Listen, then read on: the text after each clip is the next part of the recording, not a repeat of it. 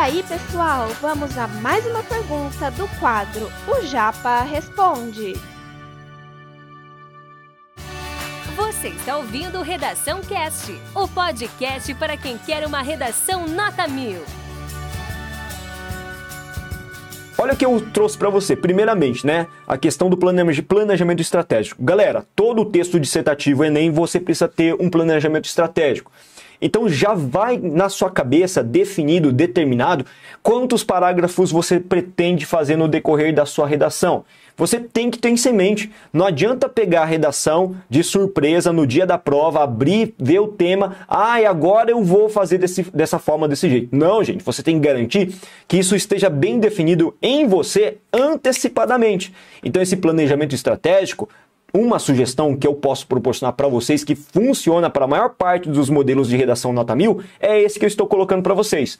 Você vai pensar em fazer o seguinte: olha, na minha cabeça, eu quero montar uma dissertação, eu tenho 30 linhas para isso, eu tenho o tema agora em mãos e eu tenho que me comprometer a fazer uma redação que tenha quatro parágrafos de, de, é, de, de estruturação.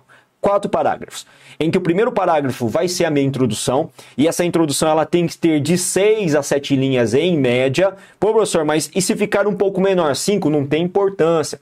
Entre esses entre 6 e 7 é uma estimativa que a gente estabelece pensando numa folga possível de dar de acordo com as linhas disponíveis da sua redação.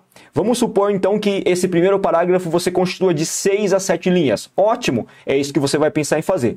Na sequência, você vai pensar em fazer dois outros parágrafos, nesse caso o desenvolvimento 1 e o desenvolvimento 2. Cada um desses dois parágrafos que fazem parte do desenvolvimento, você vai ter que utilizar e recrutar também mais ou menos o mesmo número de linhas, de 6 a 7 linhas. É nesse momento que às vezes você até pode exceder um pouco mais e colocar 8 linhas, tendo em vista que pode sobrar lá na introdução uma, na conclusão pode sobrar mais uma linha e a gente pode utilizar uma linha a mais. Mas lembrem-se de ter em mente que não pode ultrapassar muito esse limite aí, tá?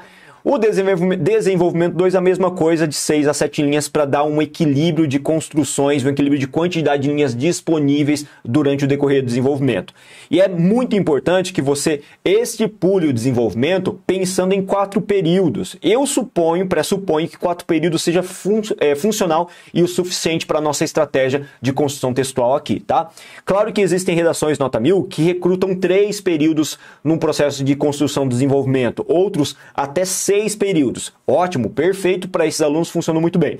Mas é nossa, nessa, nessa estrutura que eu estou propondo, propondo, né, que é mais básica, que é uma estrutura conveniente, aquele que de repente pode apresentar um certo grau de dificuldade na elaboração, quatro períodos tá ótimo, cada um desses períodos com uma função específica tendo em vista o desenvolvimento.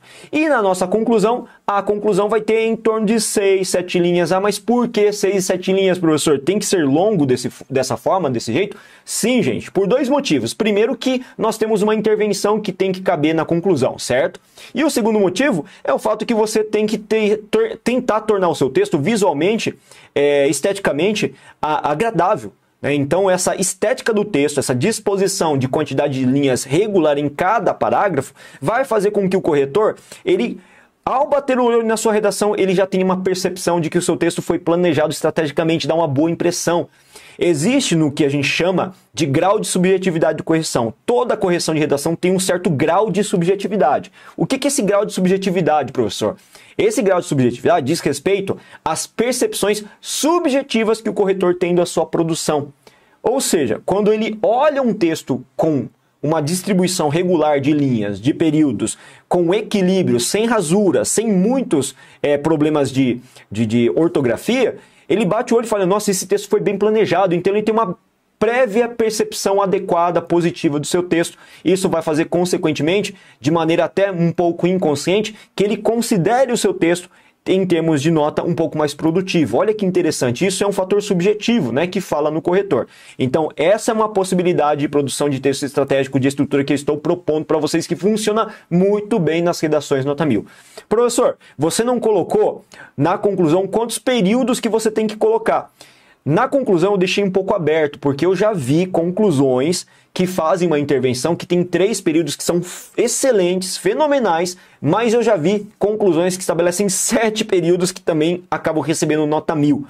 A minha proposta também na conclusão, se for ver uma noção de equilíbrio, eu sugiro quatro períodos também, que eu acho fundamental excelente. E aí você percebe que existe um equilíbrio, né? Você faz parágrafos equilibrados, com quantidade de linhas equilibradas, assim como também com a quantidade de períodos muito bem calculado. Gente, isso para o corretor é fantástico, é maravilhoso, porque ele olha uma redação como essa e fala: Meu Deus, que texto bom! Com certeza esse texto vai ser 900 mais por conta da questão do equilíbrio, do capricho, da organização, da orientação e do planejamento que esse aluno estipulou na construção textual. Então é fantástico isso, que isso aconteça mesmo.